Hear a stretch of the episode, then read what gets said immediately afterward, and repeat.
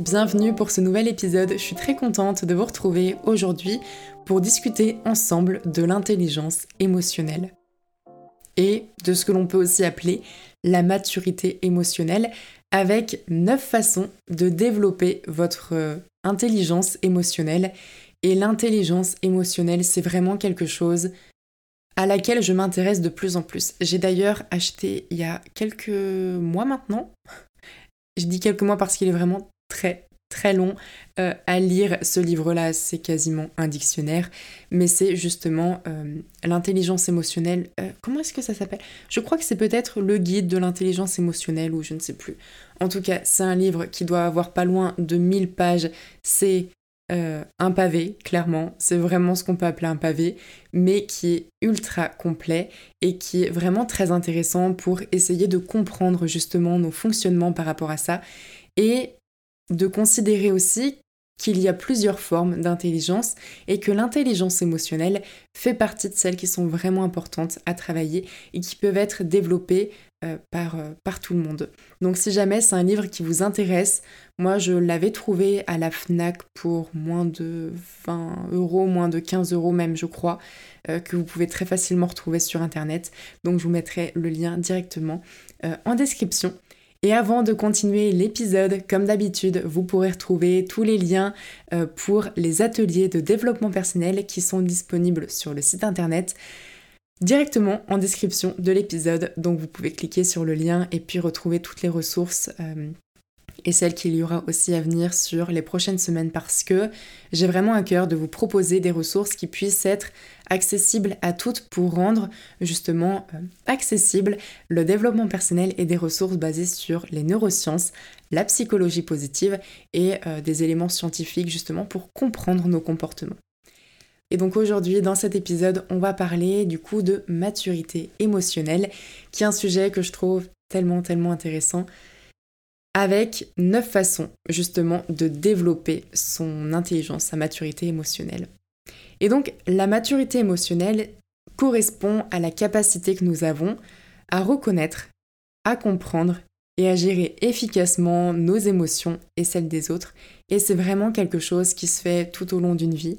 Euh, voilà, ce sont des capacités que nous pouvons développer, quels que soient nos âges, quel que soit notre passé, et voilà, qui permet forcément d'apporter quelque chose de positif, notamment à nos relations, mais aussi euh, à nos fonctionnements avec les autres.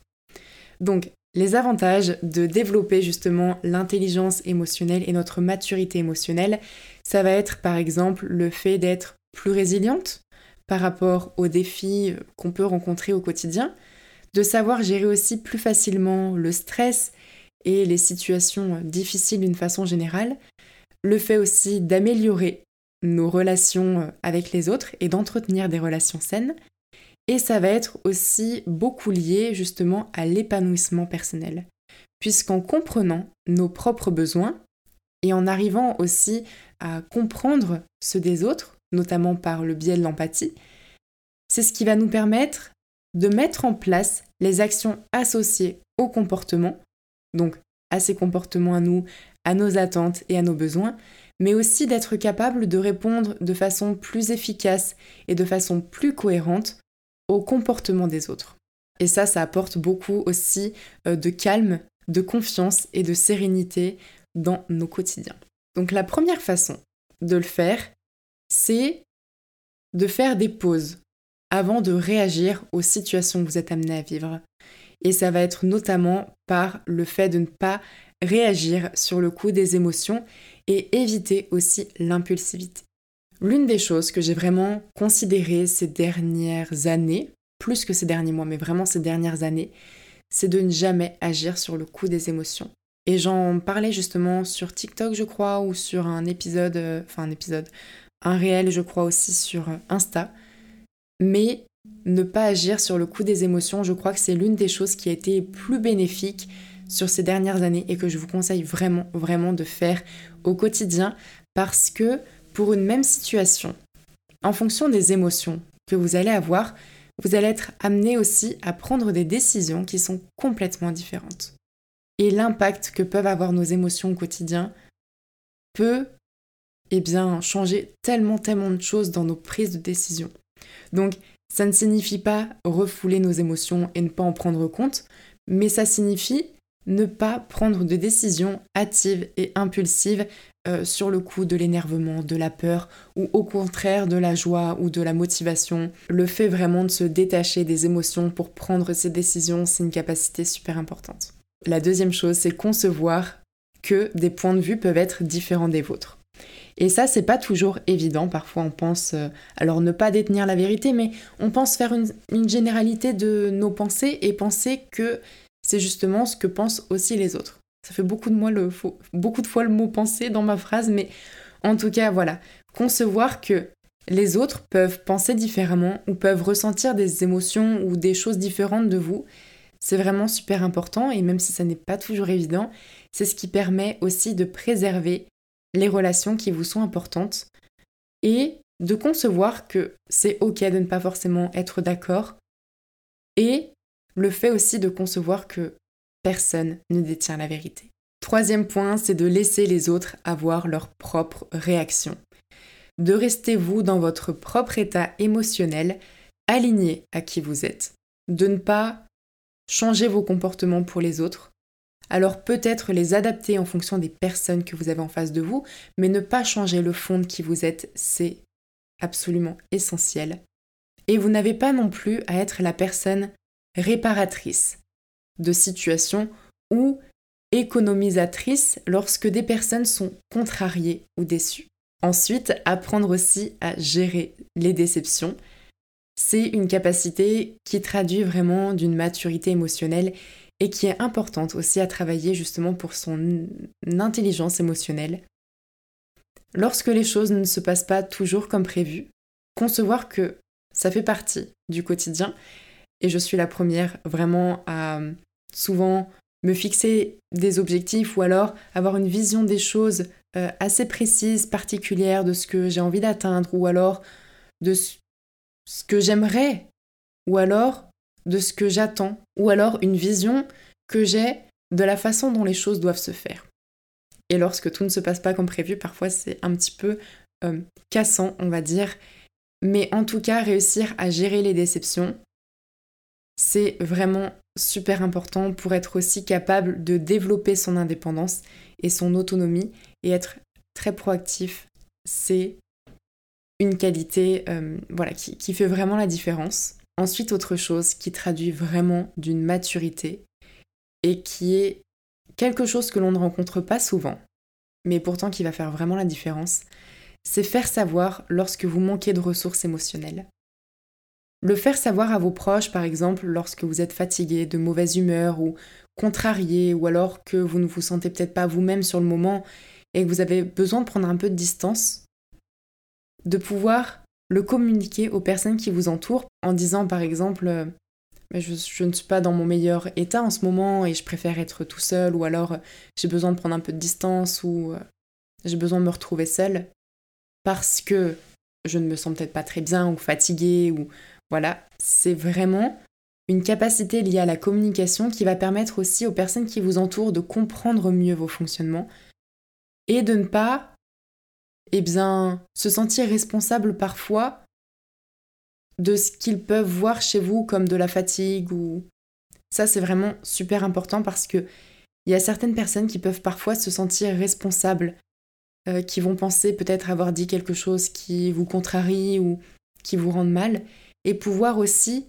déculpabiliser les gens de ça, c'est essentiel pour euh, des relations euh, de qualité.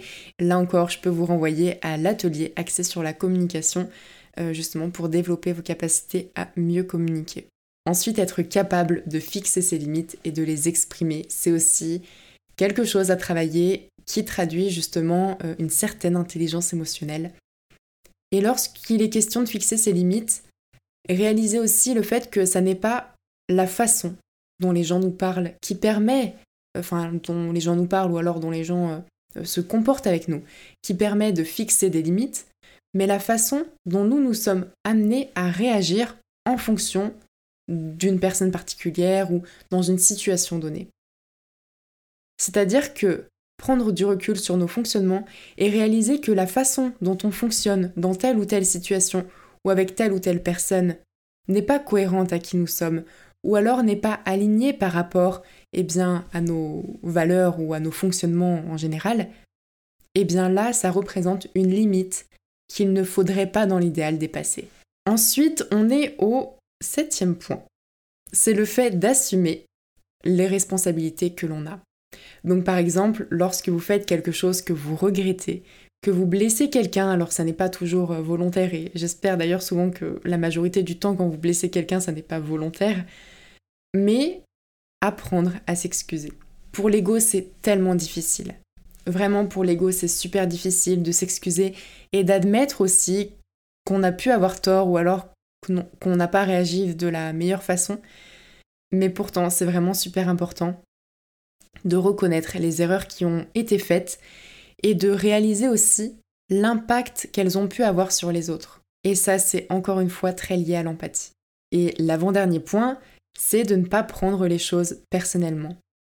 Très souvent, le comportement que les gens vont avoir n'ont absolument rien à voir avec vous et ne sont absolument pas à prendre personnellement et sont très souvent le reflet de ce que l'on peut considérer comme être leur monde intérieur en quelque sorte ou de leurs croyances ou du passé qu'elles ont pu avoir ou d'expériences qu'elles ont pu vivre qui se rapprochent à ce qu'elles sont en train de vivre sur le moment et qui ont pu laisser chez elles des traces qui expliquent aussi leur fonctionnement. Mais très souvent, vous n'avez pas à culpabiliser ou à être honteuse euh, de, de la façon dont les gens réagissent avec vous. Et pour finir, la neuvième façon de développer sa maturité émotionnelle, c'est d'apprendre à répondre à vos besoins. Donc pour ça, il s'agit vraiment de commencer par savoir quels sont vos besoins, par les comprendre et d'essayer de trouver aussi ce qui peut y répondre de façon la plus euh, adaptée et satisfaisante possible. Ça vous permettra aussi de savoir mieux les communiquer et de réaliser aussi que les gens ne pourront jamais répondre à vos besoins si n'en ont pas conscience. Ils ne pourront, ou en tout cas que très rarement, les deviner. Donc voilà, c'était les 9 points que j'avais envie de partager. Oula, je commence à bugger. C'est le troisième épisode que j'enregistre ce matin, donc c'est pour ça que je commence un peu à m'en mêler les pinceaux. Mais en tout cas, j'espère que l'épisode vous aura plu sur euh, ces neuf façons de développer votre intelligence émotionnelle. C'est vraiment un style de contenu que j'adore vous partager et je vais aussi partager pas mal de contenu sur ça sur Instagram.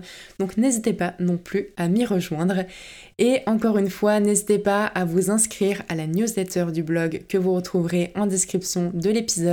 Je vous y partage une fois par semaine euh, des ressources axées sur le développement personnel, les neurosciences, pour vous partager justement des outils qui vont vous permettre de développer vos compétences et euh, d'évoluer aussi personnellement pour créer la vie qui vous ressemble et pouvoir euh, créer un quotidien qui soit aligné à qui vous êtes. Si tout ça vous intéresse, tous les liens seront en description.